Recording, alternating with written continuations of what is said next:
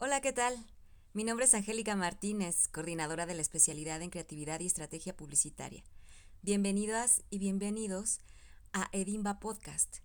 Este programa hablaremos sobre la importancia de hacer investigación con números. Y para ello tenemos como invitada nada más y nada menos que a Susana Chaides, socia directora de Simo Consulting. Bienvenida, Azu. Muchas gracias por invitarme, Angélica. Es un gusto, un placer poder tener esta oportunidad de conversar contigo esta mañana. Muchas gracias. Estoy muy bien. ¿Tú cómo estás?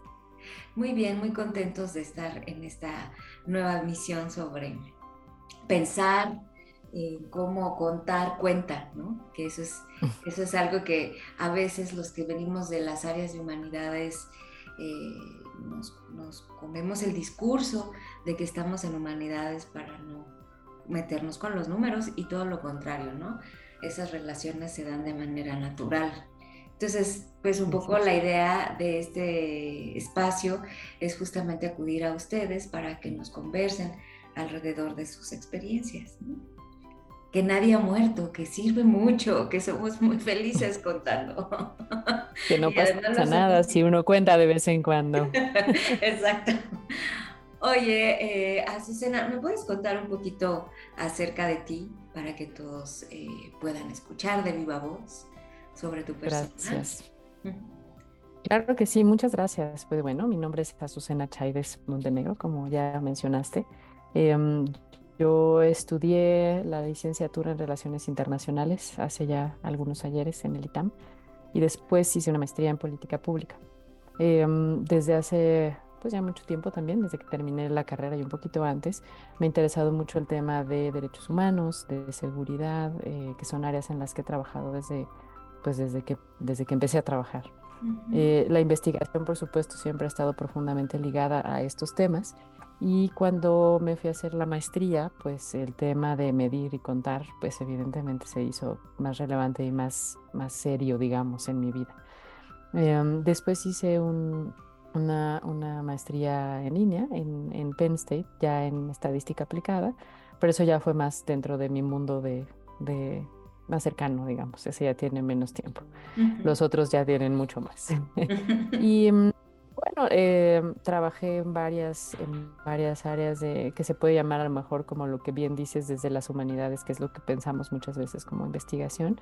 Me tocó trabajar haciendo cabildeo, llevando información a diferentes actores políticos. Me tocó trabajar también eh, revisando, pues revisando sentencias y viendo temas de, derechos humanos, justo como mapeando actores y demás.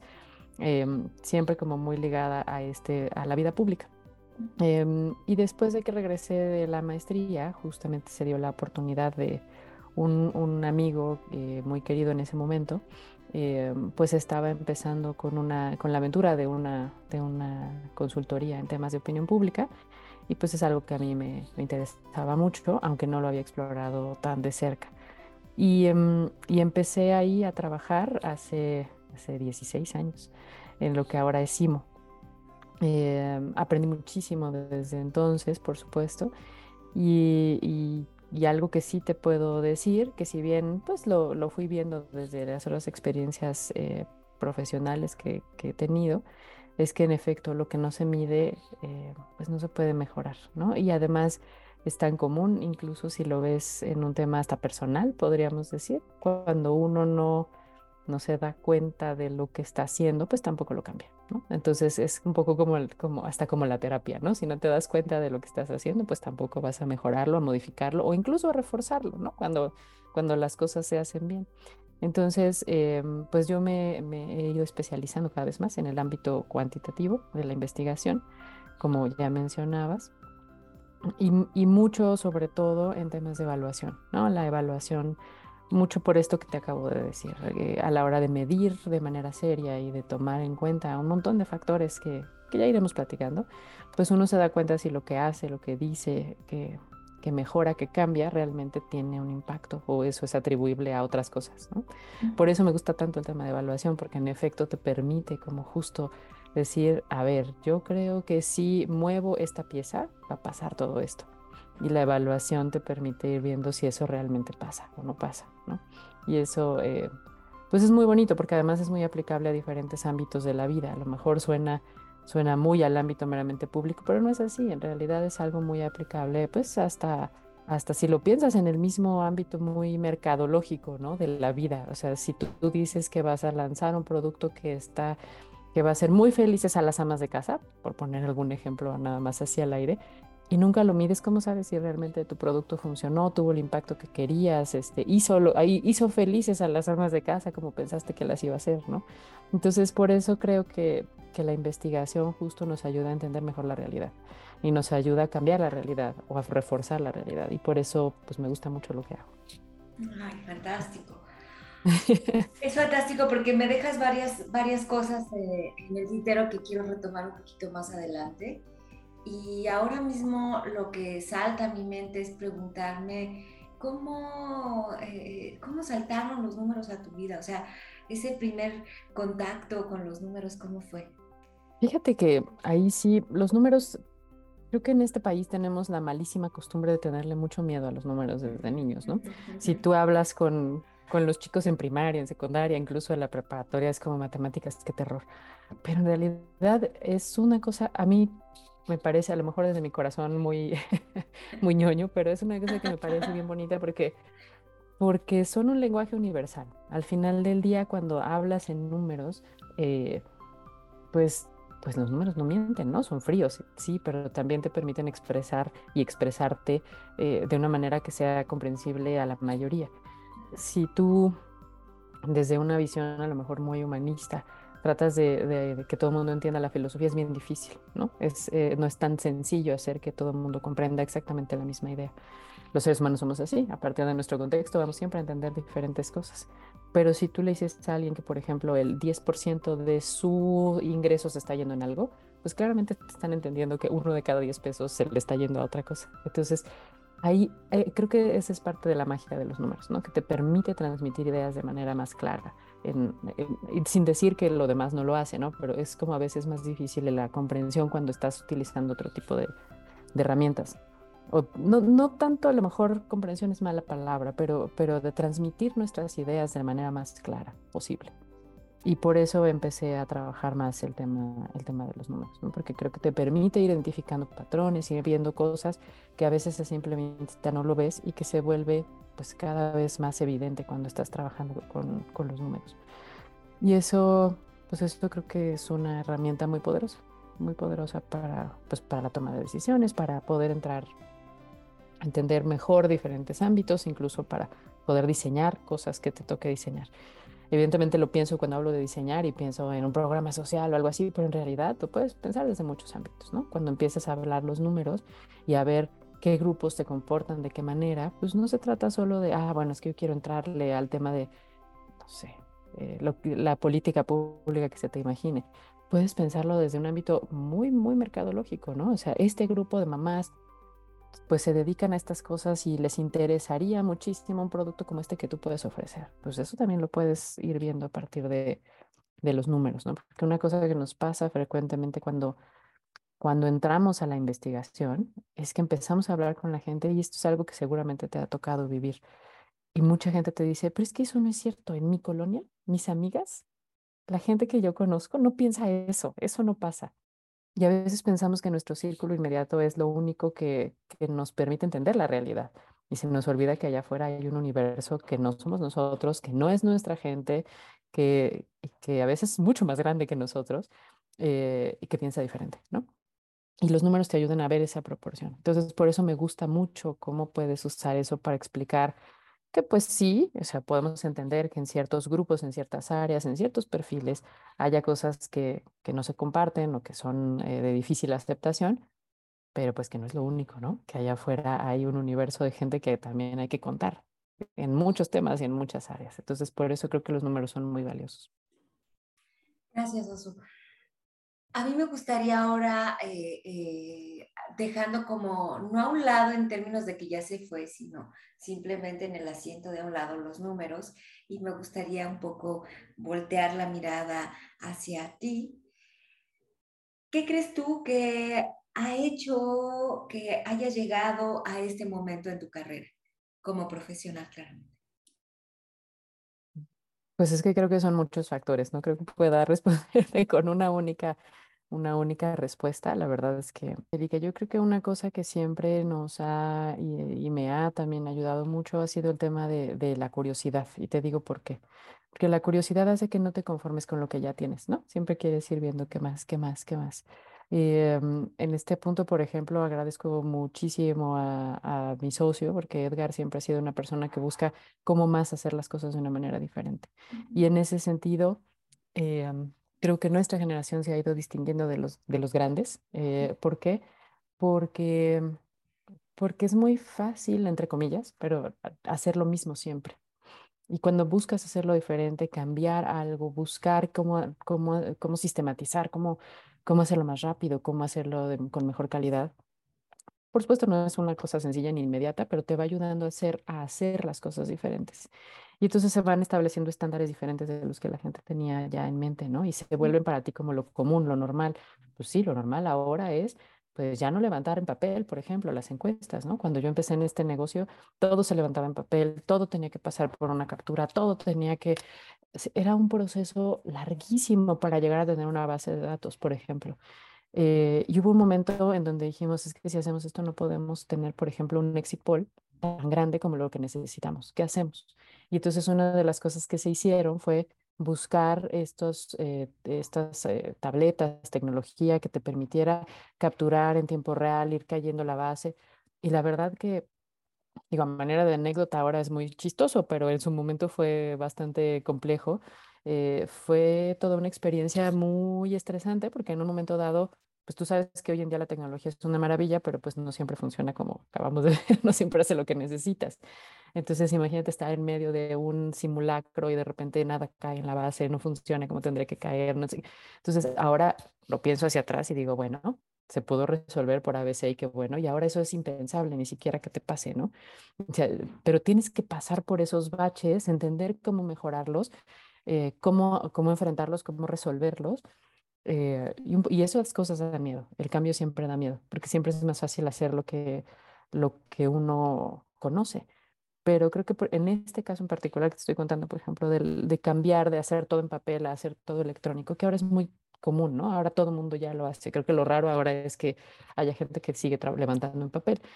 Pero en ese momento era diferente, era nuevo, era y pues es un poco ir buscando siempre esas áreas en donde, pues, cómo lo puedo hacer diferente, cómo lo puedo hacer mejor, cómo lo puedo hacer más rápido, que me permita hacer más en menos espacio de tiempo, de gente, de lo que sea. Eh, y, e insisto, a veces da miedo y mucha gente te tira del loco de cómo vas a hacer eso eh, ahorita, así es, pues sí, pues lo voy a intentar, ¿no? Y no siempre te sale, pero, pero en realidad creo que es eso, como la curiosidad, no rendirte, estar buscando siempre como, como sí, me gusta decir. buscar cómo sí, cómo sí resolverlo, ¿no? Porque es muy fácil, muy común en esto decir, no, no le interesa eso, porque eso no es lo que hacemos. Toda proporción guardada, el tema es, bueno, ¿cómo sí? ¿Cómo sí podemos resolver estas necesidades más rápido, de mejor manera, con mejor calidad? Entonces, un poco creo que eso puede ayudarnos a entender por dónde hemos ido cambiando y por qué también mucho de lo que hacemos se ha vuelto también, pues, relevante, ¿no?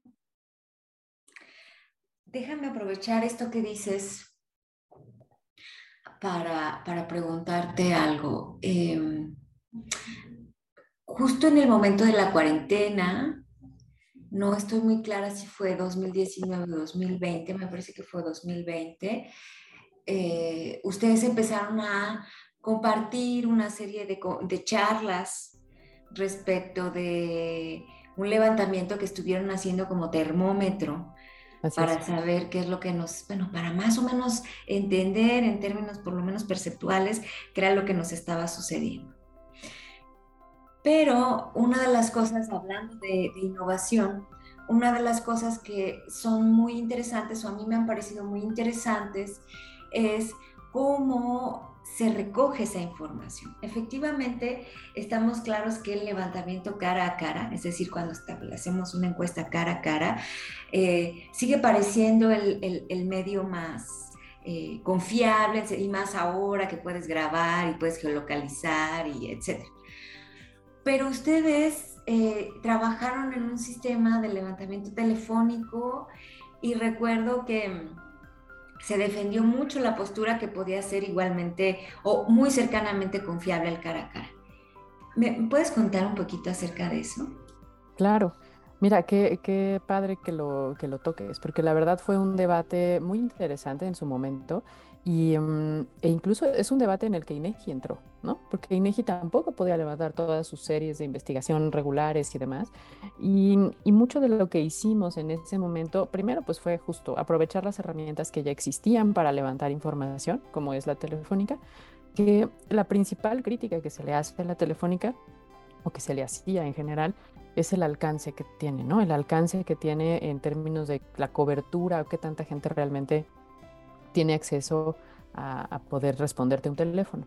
Y la siguiente crítica estuvo en el tema, pues que es creo que también muy, muy conocido, que no, que el muestreo no es igual, ¿no? El muestreo no, no tiene las mismas características que si lo haces en, en vivienda.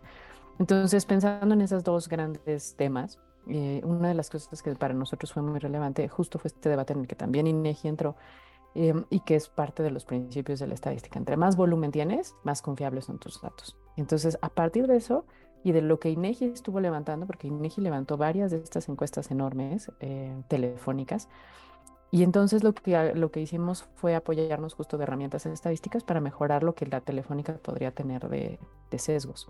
Entonces, con esto que hizo INEGI, generamos ponderadores que nos permitían acercarnos a esos parámetros de, que INEGI fue poniendo. Y lo que hicimos también por otro lado fue mejorar las formas de, muestrear telefónicamente. ¿Cómo es eso? Es mucho más lento, por supuesto, pero es mucho más limpio, digamos el tema de estar levantando em, con, números aleatorios.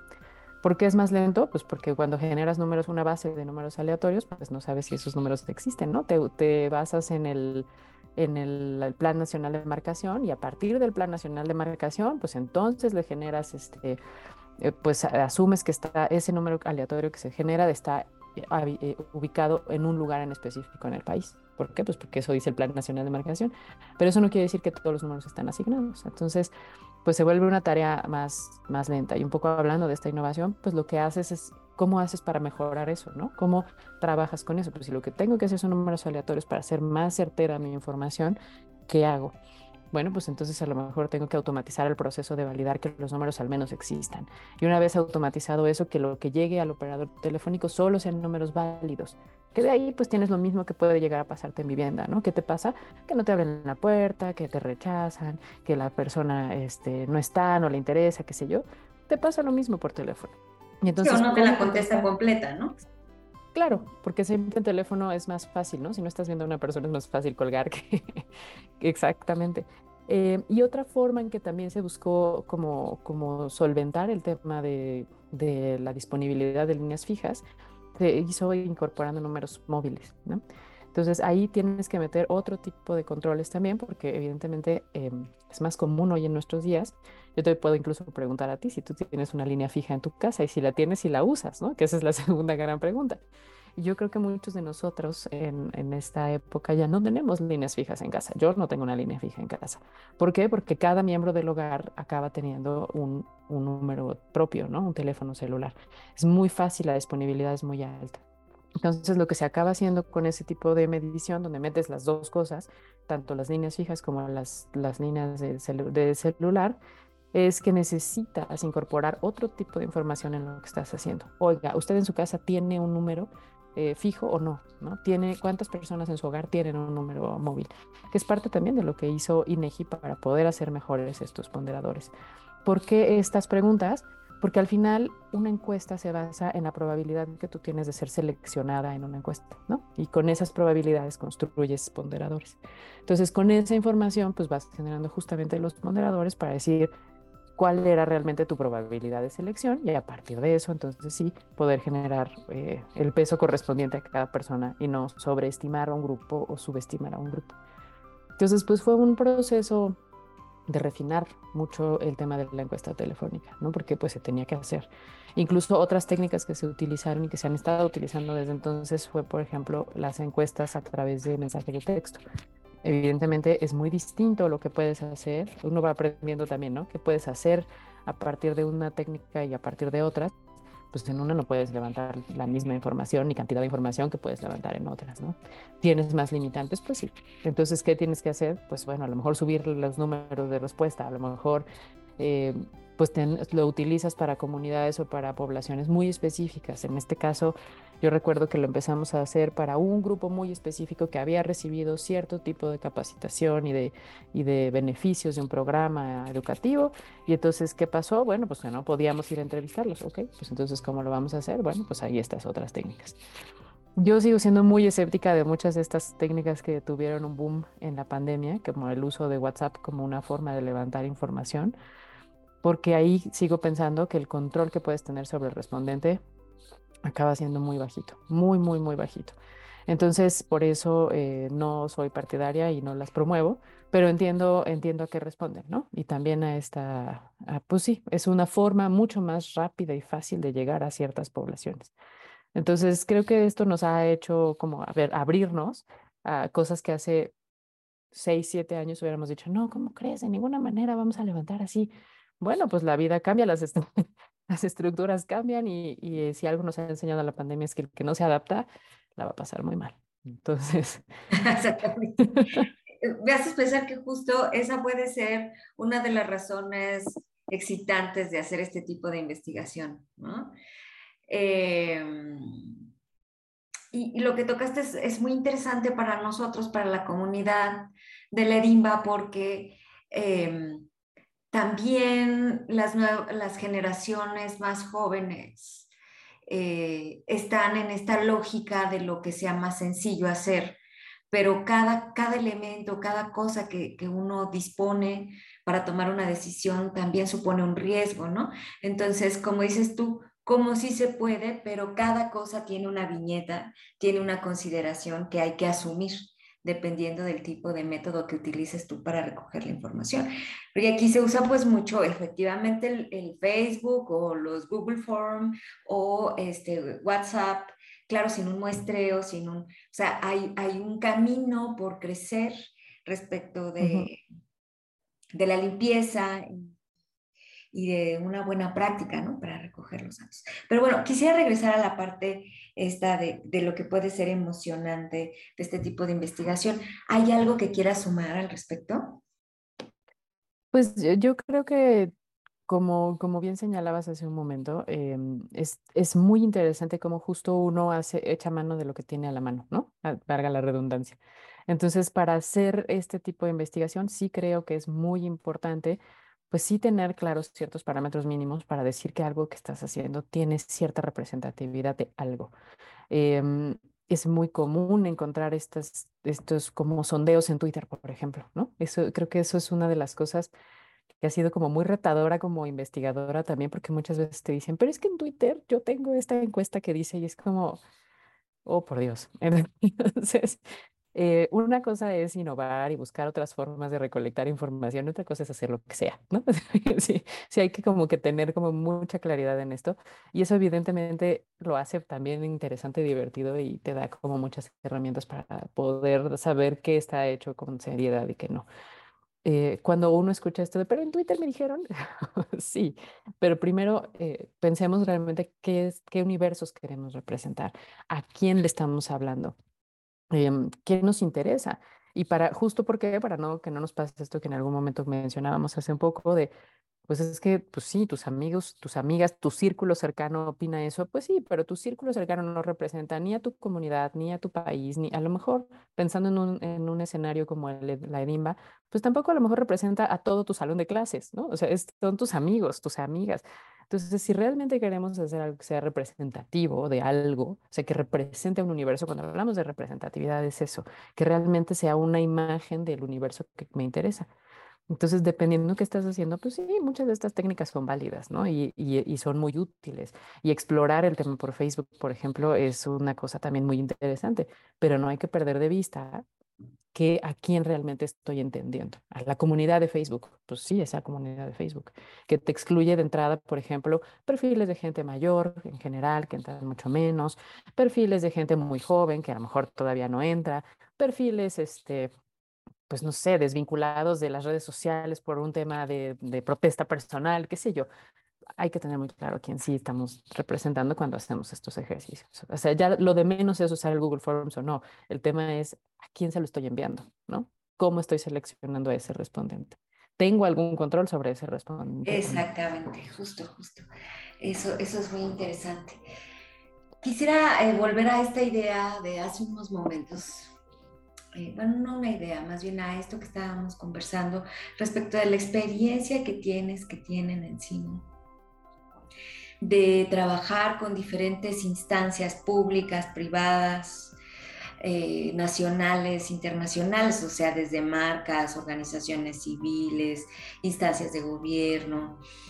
Y a mí me gustaría preguntarte, ¿qué piensas tú que los estudios cuantitativos hacen por estos sectores, particularmente por el sector social. O sea, ¿qué le aporta, qué le puede aportar? Yo sé que es una pregunta muy general porque dependiendo del problema que vayamos a analizar es lo que se puede. No es lo mismo un diagnóstico que una, eh, una simple evaluación, ¿no? Ahí ya tenemos una diferencia sustantiva de recopilación y la forma de cómo se recopilan los datos. Pero en general, ¿qué podrías decir tú que algo estadístico le puede aportar a tener una visión más concreta, más a lo mejor selectiva eh, de un pues problema, ¿no? Sí, es que más que, mm, a ver, déjame un poquito a lo mejor replantear cómo lo, cómo, cómo lo señalas. Yo creo que lo que este tipo de investigación aporta es información confiable, que eso es como fundamental y es diferente de otro tipo de análisis. Es decir, Em, no, no quiero desacreditar, por supuesto, ningún tipo de investigación, pero es diferente, es diferente buscar, buscar insights, buscar motivadores, buscar cosas como qué mueve el racional de la gente, a buscar medir algo. Entonces, eh, pues sí, creo que el tipo de investigación cuantitativa en particular te permite hacer estimaciones más precisas de lo, del fenómeno que estás observando llámale al fenómeno como quieras, ¿no? Entonces creo que en el ámbito social es muy relevante porque incluso, em, incluso puedes pensar en cómo las ciencias exactas lo han estado utilizando, ¿no? O sea, si tú piensas cómo, cómo la estadística ayuda a seleccionar o no, o a descartar en un proceso una vacuna, pues justamente es ir identificando mediciones específicas, este, estimaciones específicas. No solo es en un experimento tuve un resultado, ¿no? Es como ver si una vez replicándolo en otro lado, eso se mantiene. Entonces, eso, eso es un poco lo que ayuda a hacer la, la, investigación cuantitativa. Ok, ya, observé que este, esta reacción existe, ya observé que este motivador existe, ahora veamos de qué tamaño es eso. Y eso aplica en las ciencias sociales de manera muy amplia, ¿no? Nada más que evidentemente a diferencia de las ciencias exactas, pues los seres humanos no somos exactos. Entonces, evidentemente siempre eh, hay un margen de error, siempre hay un, este, la posibilidad de que la gente mienta. Y algo que, que encima hemos dicho mucho tiempo es esto de hay que, hay que escuchar a la gente sin creerle todo lo que nos dice. Entonces, justo es parte de la, de la dinámica. ¿Y qué hay que aportar? Yo creo que hay muchísimo que aportar. Desde desde por qué seleccionas qué tipos de colores con qué tipos de ánimos, por ejemplo, que creo que hay mucha investigación mercadológica sobre eso, que si uno te provoca pues, tranquilidad y tal, y entonces cómo se mezclan ciertos tipos de colores para ciertos tipos de, productos, pero también evidentemente en programas sociales y demás, pensando en pues cómo mido que algo que estoy haciendo, como te decía hace un rato, realmente tiene el impacto que busco que tenga, ¿no? Porque si no, justo, y creo que en política pública, por ejemplo, es súper importante lo que hay que aportar en, términos de medición. Y a veces uno escucha oficiales de gobierno y dice, híjole, sí necesitas medir. O sea, yo entiendo que a lo mejor la medición les parezca, no le vamos a poner ningún adjetivo, pero,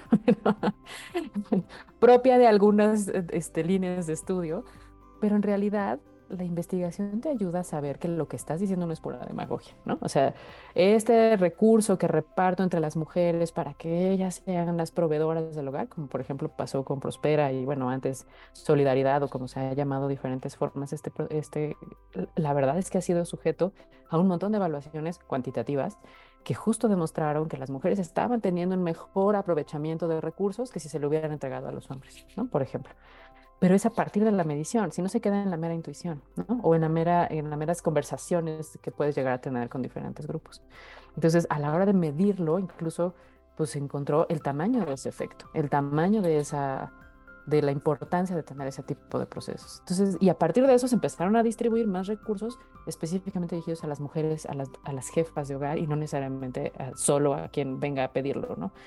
Eh, y hay varios programas que se pueden ir identificando a nivel local, a nivel federal, que justo tienen como, como sujeto beneficiario a las mujeres por estas razones, ¿no? Entonces creo que hay mucho que aportar, ¿no? En esto que preguntas, ¿qué tenemos que aportar? Híjole, un montón de cosas que a veces da, da pena que no se vean. Me hiciste pensar justo incluso en decisiones que mm, no necesariamente son de fondo en términos de operación, pero sí simbólicas en términos de comunicación. Estaba pensando en esto de los recursos que el Estado entrega a las poblaciones vulnerables y que como estas evaluaciones demostraron que las, las administradoras del recurso hasta ahora son las mujeres. Y entonces inmediatamente pensé en un programa como el Salario Rosa, ¿no? Entonces, a lo mejor puede tener peculiaridades o puede tener semejanzas con otros programas que ya sucedían. Es decir, ahora mismo no sé si es heredero de Prospera o no, pero sí me queda claro que desde la enunciación misma es una circunstancia estratégica que tal vez puede venir justamente de la evaluación, ¿no? O sea, los caminos que podemos seguir en términos estratégicos son un montón. Por supuesto, el tema es información, ¿no? Porque tú sabiendo que hay un efecto probado, puedes hacer todos estos twists de los que hablas. Y, digo, tampoco sé si es, según yo no viene directamente de ahí, pero la idea sí, y qué bueno, o sea, no es, me refiero a no es heredero del, como de la misma línea de, de Prospera, pero al final tiene una idea muy similar detrás, que es que se ha demostrado que las mujeres tienen este comportamiento. ¿Y por qué se ha demostrado? Pues no porque algún gran, eh, un oficial de alto rango, para no ponerles nombres, haya dicho que así era, sino porque hay evaluaciones que lo demuestran, ¿no? Entonces, creo que hace rato me preguntabas por qué me gusta el tema de los números, pues porque al final ni siquiera eres tú quien está diciéndolo, ¿no? Es como, no, hay un análisis estadístico probado, aquí está, esto está pasando. Entonces tienes como muchas más herramientas que no es, no es yo lo digo, o a mí me gusta, o a mí no me gusta, ¿no? Es, hay una evidencia específica de que algo está sucediendo. Y eso es lo que te permite también mejor toma de decisiones, ¿no? Es algo que me encanta del monitoreo y evaluación, cuando tienes evidencia específica de, sí, sí se está moviendo la aguja hacia donde tiene que moverse. Ah, entonces sigamos invirtiendo. Y no es como, bueno, en seis años de, revisamos y a ver si funcionó. Ay, no se movió nada, chin, ya le invertimos no sé cuántos millones a algo. Entonces, pues como hasta incluso te ayuda a hacer un uso más eficiente de, lo que, de los recursos humanos, económicos y ponle la etiqueta que quieras. Se, pone súper interesante y mm, bueno, esto trae a mi mente eh, hace algunos pocos años que contamos contigo en nuestro coloquio de posgrados y ahí eh, varias personas nos dimos cuenta que pues para nada te es ajena la agenda de diseño, por lo menos en el sentido de cómo se intersecta con un montón de, cuestiones de ámbito, del ámbito cultural.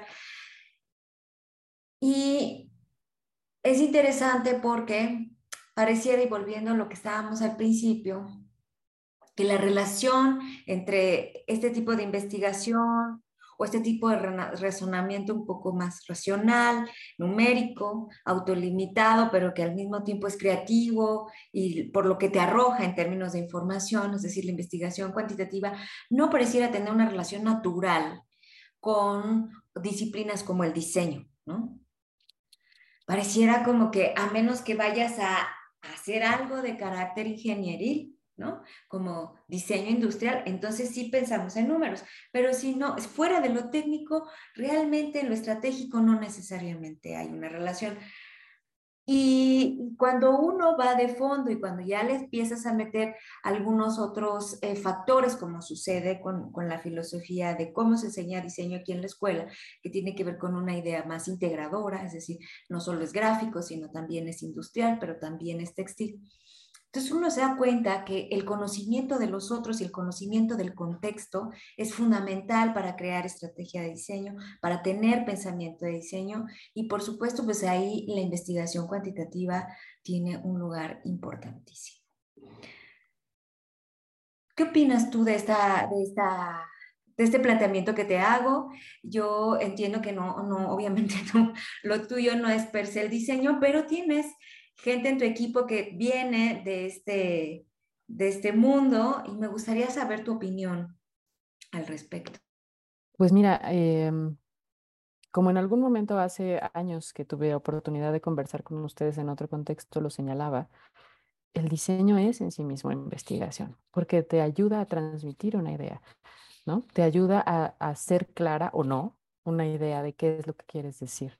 Y eso es fundamental, porque al final del día, si yo hago una investigación, lo que sea, y no puedo realmente transmitirte los resultados, pues acaba siendo como si no lo hubiera hecho, ¿no? Porque al final no importa lo que diga, a lo mejor el usuario final se queda con una idea específica que no tiene absolutamente nada que ver a lo mejor con lo que yo quería decir.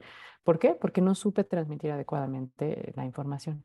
Por eso es que considero fundamental el tema del diseño, porque si no logras una buena transmisión, eh, pues no sirve de mucho. Em, entonces, de hecho, creo que por esa razón ha ido tomando mucha fuerza el tema de la visualización de data y se ha vuelto toda un área muy demandada en diferentes ámbitos, ¿no? La visualización de la información. Y el hecho de que la gente trabaje con datos es muy común, por ejemplo, cuando entrevistas a alguien para, para ayudarnos en lo que nosotros hacemos, hay como un miedo a, no, pero no me vas a mandar Excel, ¿verdad? pero, pero al final del día es un tema en donde digamos, es como, es como traducir idiomas, ¿no? Es un poco como la traducción entre, entre un, un idioma y el otro. Pues qué padre que tú entiendas algunas palabras en inglés, pero si no logras traducirlo a la comprensión de tu idioma, pues eso podrá decir lo que sea, en realidad no lo voy a internalizar. Entonces, creo que ahí es donde está la magia y, y, la importancia también del diseño. De alguna forma se vuelve, pues se vuelve fundamental en la, en la investigación que quienes llevan a cabo la última parte de la investigación, pues tengan esa posibilidad de entender, interpretar estos datos para poder también dar una mejor visualización de esa información. Entonces, a mí me parece que es fundamental el diseño. Eh, ha sido algo que hemos promovido muchísimo en, en, la organización y creo que ha sido un gran diferenciador también, porque en efecto hay eh, muchos colegas que no necesariamente le dan la misma importancia, ¿no? Y más allá de que algo se vea bien o se vea mal, está el tema de cómo haces llegar el mensaje final al usuario. Y ese mensaje acaba siendo, a lo mejor es el mismo mensaje, ¿no? Pero si tú logras transmitirlo de una buena manera, de una forma más amigable para cualquier tipo de audiencia, ahí es donde está la magia también de justo que los números le hablen a todos. Y, y ahí es donde los diseñadores son fundamentales. Porque eh, uno cuando lo piensa muy numéricamente, a lo mejor dices, pues es clarísimo, ¿no? Es como este porcentaje de este que viene de acá. Y la gente o se te queda viendo así de, ¿cómo? Pero si tienes a alguien que te ayude a traducir esa data, aparte a veces es esta magia también que tiene el diseño, ¿no? Que te permite que grandes cantidades de información se puedan ver reflejadas en, en un espacio muy pequeño, muy corto, y, y de, haces que con un buen diseño es que alguien diga, claro, esto era, ¿no? Este es lo que necesito saber. Y eso, eso me parece que es una, una competencia, una habilidad que viene de los diseñadores. La gente que hemos tenido acá en el equipo y que tenemos todavía, eh, la verdad es que, por ejemplo, tengo un, un, ejemplo específico de alguien que se ha convertido en una gran investigadora cualitativa. ¿Por qué? Porque hay toda una sensibilidad de entender el contexto una enorme capacidad de, conectar con el contexto. Y eso hace una diferencia pues importantísima a la hora de traducir la información, ¿no? Si tengo la capacidad de escuchar al otro y de traducir lo que estoy escuchando en mi contexto, como, como diseñador o diseñadora, pues eh, la investigación no me es ajena, ¿no? Porque al final todo esto que estás haciendo te permite, te permite traducirlo en, algo muy concreto que para los demás sea accesible. Entonces, yo creo que lo que ustedes hacen en Edimba es, es muy valioso. Eh, y qué bueno que quieran abrir la mente también de quien está estudiando estas, estos temas, estas áreas, a que sepan la importancia que tiene su trabajo para todos los demás, porque sin esa, esa herramienta de traducción, pues uno se queda un poquito a la mitad del camino también, ¿no? Entonces, por eso creo que es fundamental lo que, lo que los diseñadores pueden hacer. Y les te digo, son, son investigadores natos al final del día también. Dice, em, incursiona, nos incursiona en diferentes escenarios, ámbitos, problemas. Entonces tú puedes ser alguien que no usa un producto a lo mejor, pero tienes que pensar en el contexto, en la viabilidad, en el lugar que puede guardar en la vida de alguien que no eres tú. Y entonces creo que ahí tiene que ver esto que dices muy importante de la sensibilidad del otro. Sí, sin duda. Aprovechando eso, creo que hay un tema con el que me gustaría cerrar y tiene que ver con la ética, ¿no? Porque efectivamente, así como los números también en términos de la representación que tienen en la sociedad en general, nos dan una sensación de certeza, de cientificidad, eh, es cierto que hay algunos escenarios como lo que citabas de Twitter o como lo que hacen algunos medios de levantar entre sus fans encuestas que después publican como si fuera el pensar del país. Hay una cosa importante que es la ética, ¿no? Sin duda que tiene que ver justo con no solo la técnica, sino con una manera de proyectar tu trabajo. Por favor, ¿nos puedes dar algunas recomendaciones al, respecto? Claro. No, por supuesto. Mira, es que esto que tocas es fundamental. Qué bueno que lo, que lo señalas, ¿no? Más allá de lo que todo el mundo pueda pensar solo de la protección de datos personales, que pues ha sido como muy en boga a partir de que, pues, de que el gobierno puso más énfasis en eso, y qué bueno. Em, hay todo un tema que en este, en este ámbito es el tema de protección de sujetos humanos. ¿no? Tu informante debe sentirse siempre seguro de que lo que te está contando no le va a causar un problema. Y ahí es donde entra el tema de, de la ética. Si lo que estamos haciendo en la investigación cuantitativa en particular, pero en la cualitativa aplica igual, lo que estamos haciendo busca ayudarnos a encontrar tendencias y demás, pues es muy importante que lo que tú haces como para obtener información, primero, respete los límites del otro, como, pues, como seres humanos, y segundo, le conceda a esa persona la posibilidad de saber que lo que sea que te comparta justo no le va a causar, no, no es en perjuicio de, de, lo de ella, porque incluso si lo quieres ver muy fríamente, pues eso también te sesga cualquier información que te puedan dar, ¿no? Entonces, para hacer la, investigación lo más pura posible, también tienes que asegurar ese anonimato. Entonces, em, más allá incluso de, te digo, de este disclaimer que siempre se hace de, de esto es lo que, lo que estamos este, haciendo, esto es lo que lo que te vaya a preguntar, esto es para tal, tal y tal información.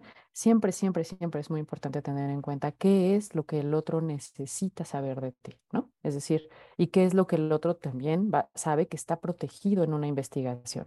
Entonces, en ese sentido, eh, es importantísimo nada más comentarte, digo, hay certificaciones incluso en este tema de protección de sujetos humanos, pero básicamente lo que estas certificaciones y todos estos protocolos te indican es... Em, debes, ser muy consciente de quién es tu informante y no, y no exhibirlo, no exponerlo nunca, ¿no? A cualquier tipo de, de, incluso de beneficio, o sea, de, de, los dos lados, de beneficio o de perjuicio. No se puede hacer eso. ¿Por qué? Porque eso habla también de tu responsabilidad a la hora de buscar información. Estamos tratando con seres humanos, no con, no, no, no son números abstractos. Entonces creo que el tema de la ética pues está profundamente vinculado con el tema de respetarnos entre nosotros. Eh, de, protegernos eh, como investigadores y como respondentes de una investigación. Entonces, a eso es a lo que siempre debe responder, proteger al otro en su intimidad, en lo que comparte, en lo que se abre a decirte, porque aún si te parece que es algún tema irrelevante lo que está compartiendo, pues puede no serlo tanto para la persona que lo comparte, ¿no? Entonces, siempre es, eh, digo, es la regla general, pero uno, pues sí, sabes tus datos cuando reclutas a alguien o cuando estás hablando con esa persona, sabes dónde vive y demás, pero siempre que reportas una investigación, más allá de los generales de la metodología, nunca se puede presentar fulano de tal me dijo, sutana de tal este dijo esta cosa, o en la colonia específica, en la calle tal está esto. Entonces, eh, ¿Por qué? Justo por protección de los informantes, ¿no? Y de las informantes. Entonces, esa parte creo que es muy, muy importante tenerla siempre, siempre claro, ¿no? No hacer rastreable tu investigación a un individuo o a una persona y que eso le pueda causar. Hay que ser responsable justo de lo que estás haciendo. ¿Habrá algún otro consejito que nos quieras compartir ya para, ahora sí, para cerrar? no te quiero dejar ir. Muchas gracias, Angélica. Pues mira, la verdad es que más allá de esto que hemos compartido, solamente decirles que pues, la investigación es una cosa muy bonita, ¿no? Te permite descubrir mm, pues patrones a veces de información, de conocimiento que uno no está, no está seguro de que están ahí eh, o que no siquiera te imaginas a veces que están ahí. Y creo que eso nos abre siempre un mundo de posibilidades. Entonces, eh, pues como diseñadores y diseñadoras que están ustedes formando, pues también que no, que no le tengan miedo, ¿no? Que se acerquen a justo a entender un poquito más de, de cómo son muy importantes en este mundo de la investigación y, eso, abrir, abrir este, pues canales de comunicación contigo siempre para, para lograr que además estas nuevas generaciones que se están formando ahora, pues eso, sea para ellos y ellas sea mucho más natural acercarse a la investigación de una manera pues más abierta también. Muchas gracias, ha sido del todo generosa. Gracias por el tiempo. Encantada, encantada, Angélica, y gracias por darme este espacio también.